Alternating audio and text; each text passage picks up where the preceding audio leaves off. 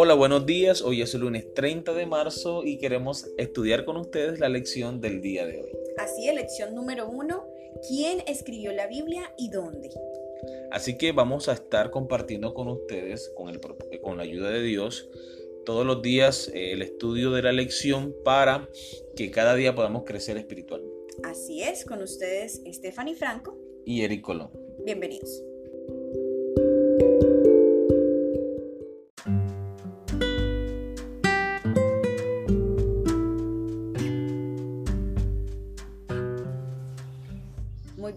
¿Quién escribió la Biblia y dónde? La diversidad de autores, así como sus ubicaciones y antecedentes, brindan un testimonio único de que Dios obra para comunicar la historia y su mensaje a personas culturalmente tan diversas como la audiencia a la que están dirigidos. ¿Qué nos dice los siguientes versículos sobre los escritores bíblicos y su contexto? Éxodo capítulo 2 versículo 10. Dice así la palabra del Señor, y cuando el niño creció, ella lo trajo a la hija de Faraón, la cual lo adoptó y le puso por nombre Moisés, diciendo, porque de las aguas lo saqué. Así dice la palabra del Señor. Muy bien, ahí tenemos a Moisés. Ahora vamos con Amós 7:14. Amós capítulo 7, versículo 14. Vamos a leer desde el 12 hasta el 15. Y Amasías dijo a Amós, vidente, vete, huye a tierra de Judá, y come allá tu pan y profetiza allá, y no profetices más en Betel, porque es santuario del rey y capital del reino. Entonces respondió Amós y dijo a Amasías, no soy profeta, ni soy hijo de profeta, sino que soy boyero y recojo higos silvestres. Y Jehová me tomó de detrás del ganado y me dijo, ve y profetiza a mi pueblo Israel. Jeremías capítulo 1, versículo del 1, vamos a leer hasta el 9. ¿Listo?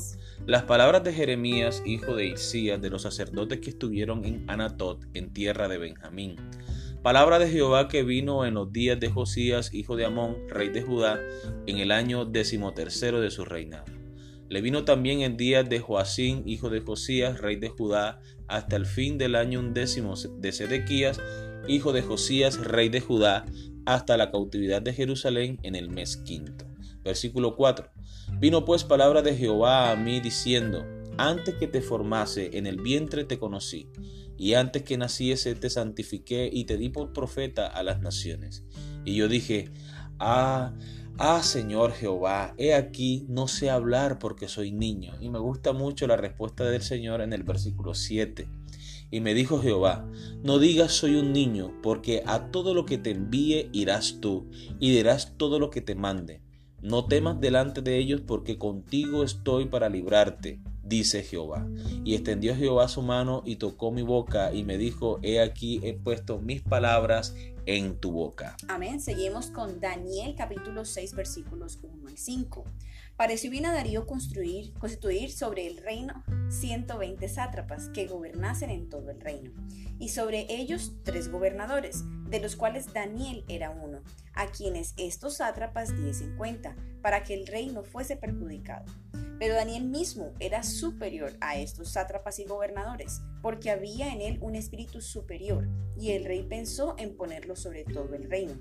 Entonces los gobernadores y sátrapas buscaban ocasión para acusar a Daniel en lo relacionado al reino, mas no podían hallar ocasión alguna o falta, porque él era fiel, y ningún vicio ni falta fue hallado en él. Entonces dijeron aquellos hombres, no hallaremos contra este Daniel ocasión alguna para acusarle, si no la hallamos contra él en relación con la ley de su Dios. Seguimos con Mateo capítulo 9, versículo 9. Pasando Jesús de allí, vio a un hombre llamado Mateo, que estaba sentado al banco de los tributos públicos y le dijo, sígueme, y se levantó y le siguió. Bien, continuamos con Filipenses capítulo 3 versículos 3 al 6.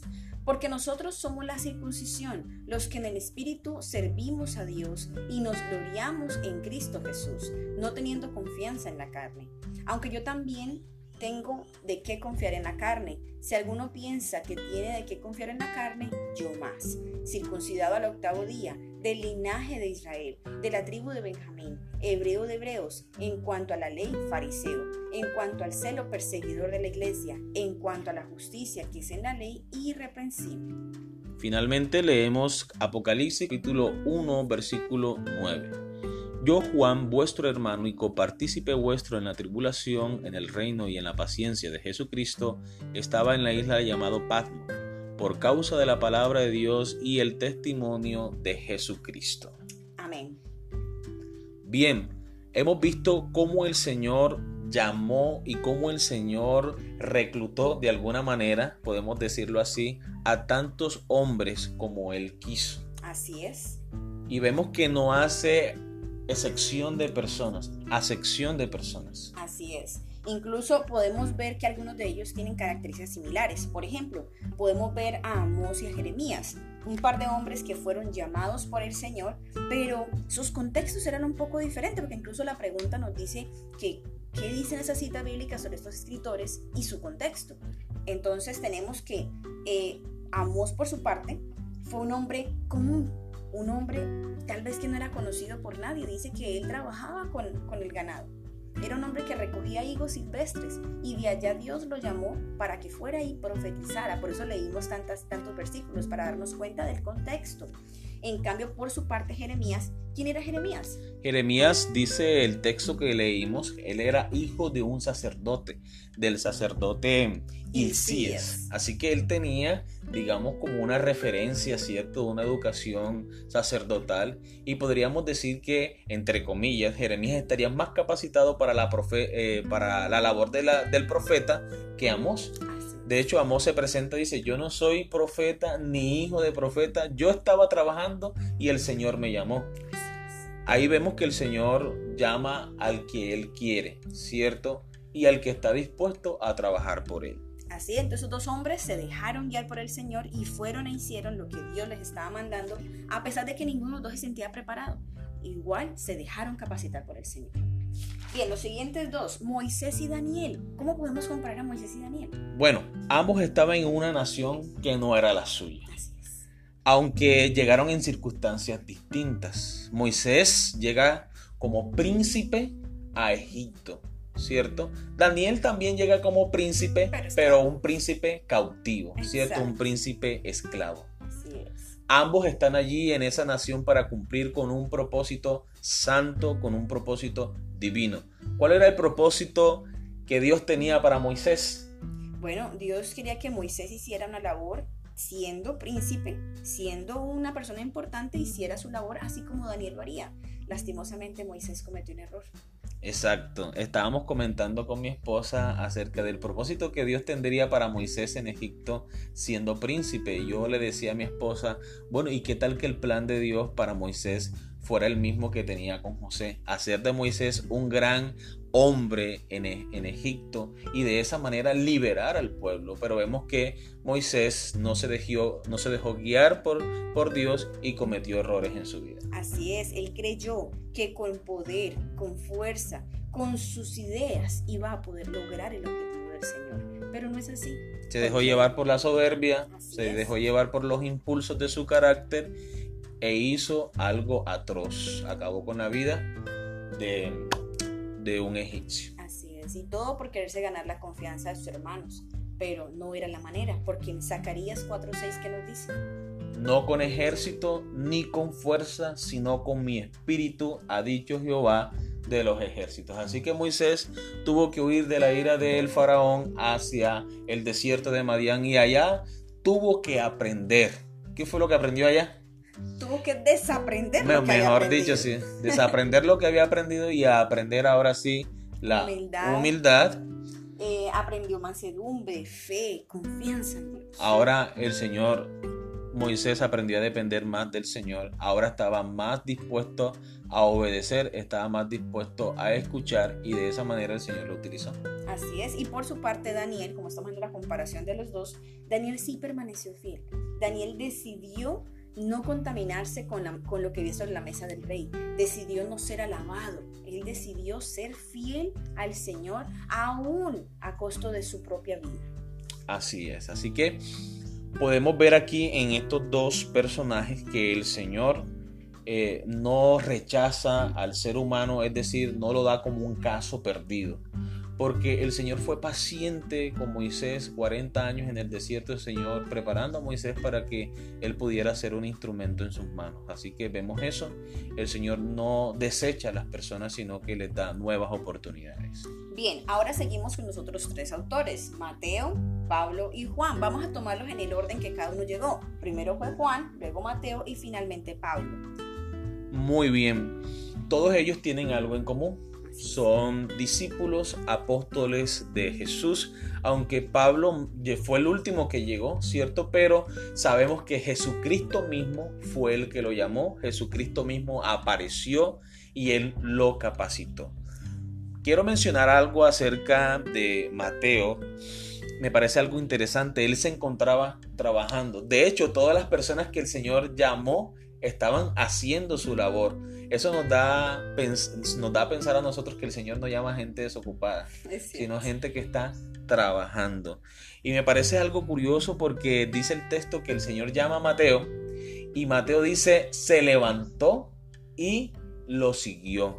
Realmente sabemos que todas las personas que el Señor llamó estaban dispuestas a dejarse utilizar por Él. Sí, así es. Pero estos hombres, a pesar de que se, dispusieron y quisieron hacerlo, no eran hombres perfectos, eran hombres comunes. Por ejemplo, Juan. ¿Quién era Juan? Miren, Juan era un hombre de un carácter tan fuerte que el Señor los llama a él y a su hermano. ¿Cómo los llama? Les pone un sobrenombre. Boanerges. Exacto. ¿Cierto? Exacto. O Boanerges. Mejor sí. Boanerges. Boanerges. Y este Boanerges, ¿qué significa? Son, significa que... Hijos del trueno.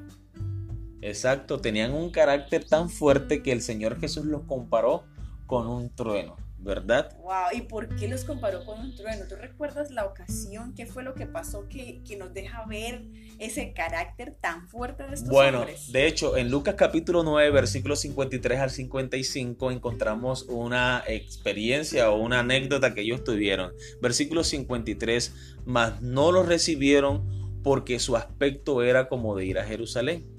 Viendo esto sus discípulos Jacobo y Juan dijeron, Señor, ¿quieres que mandemos que descienda fuego del cielo como hizo Elías y los consuma? Versículo 55, entonces volviéndose él le respondió, diciendo, Vosotros no sabéis de qué espíritu sois. ¿Te imaginas estos hombres? O sea, que consuma a todo el mundo. Estos hombres creían que la solución era esa. No, definitivamente, como dice el Señor, ellos no sabían cuál era el propósito de compartir el mensaje. Es de salvar y rescatar al que se había partido, no quemarlos como ellos pretendían. Imagínense, y este hombre, Juan, fue convertido a tal punto que pasar de hijo del trueno pasó a qué? Al, discípulo, del, amor. Eso estaba hablando con mi esposa y en qué momento, ¿cierto? Es como para un tema de estudio. ¿En qué momento Juan pasa de ser el hijo del trueno a ser el discípulo amado. Es algo bastante interesante. Bien, ahora hablemos un poco de Pablo, que no hemos hablado de Pablo. Pablo era un hombre que era conocedor, fiel de la ley.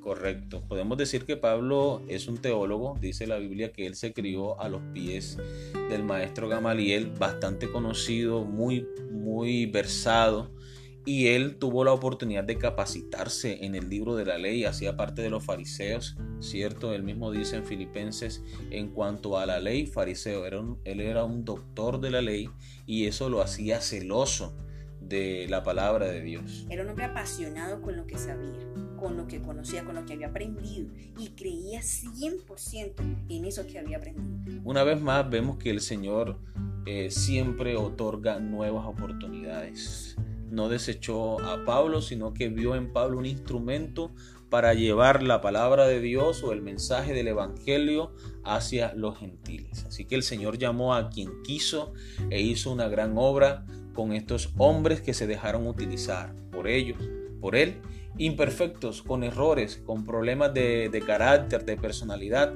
pero Dios a quien llama, Él capacita. La Biblia fue escrita por gente de diferentes orígenes y en diversas circunstancias. Algunos escribieron desde palacios, otros desde cárceles, otros en el exilio y otros en sus viajes misioneros para compartir el Evangelio. Estas personas tenían diferentes formaciones y ocupaciones. Algunos como Moisés estaban destinados a ser reyes o como Daniel a ocupar altos cargos. Otros eran pastores sencillos, algunos eran muy jóvenes y otros bastante ancianos. A pesar de esas diferencias, todos tenían algo en común. Fueron llamados por Dios e inspirados por el Espíritu Santo con el fin de escribir mensajes para su pueblo, sin importar cuándo y dónde vivieran. Además, algunos de los autores fueron testigos presenciales de los acontecimientos relatados. Otros hicieron una investigación personal cuidadosa de los hechos o utilizaron cuidadosamente los documentos existentes. Pero todas las partes de la Biblia son inspiradas por Dios. ¿Qué dice 2 Timoteo 3:16? Toda la escritura es inspirada por Dios y es útil para enseñar, para redarguir, para instruir, a fin de que el hombre de Dios sea perfecto, enteramente preparado para toda buena obra. Amén. Esta es la razón por la que Pablo declara que las cosas se describen que se escribieron antes, para nuestra enseñanza se escribieron a fin de que por la consolación de las escrituras tengamos esperanza. Romanos 15, 4. El Dios creó el Dios que creó el lenguaje humano capacita a los escogidos para comunicar pensamientos inspirados de manera confiable en palabras humanas. Dios se ha dignado comunicar su verdad al mundo por medio de instrumentos humanos, y él mismo, mediante su Santo Espíritu, hizo idóneos a los hombres y los habilitó para realizar esa obra. Guió la mente de ellos en la elección de lo que debían decir y escribir, el tesoro fue confiado a vasos de barro, sin embargo, a pesar de todo, es del cielo. Amén. Tantos escritores diferentes, en contextos tan diversos, y sin embargo el mismo Dios se revela a través de todos ellos.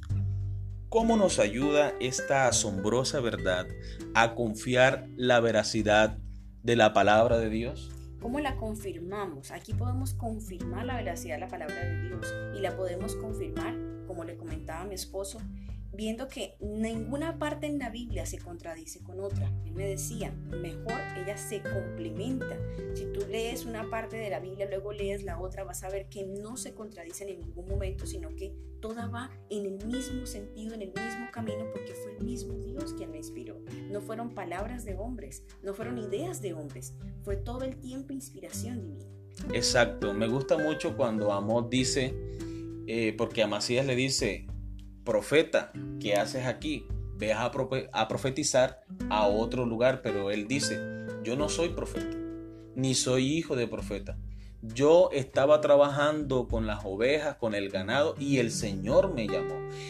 El Señor es quien se revela. Él mismo inspira por medio de su Santo Espíritu a las personas que llamó.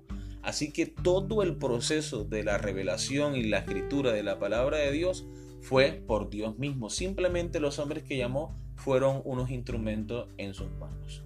Así que podemos recordar las palabras de, la, que cita la Biblia, palabra profética más segura, porque ha sido Dios el que la ha revelado. Amén. Así que deseamos que tengan un feliz día. Esta fue la lección para el día de hoy.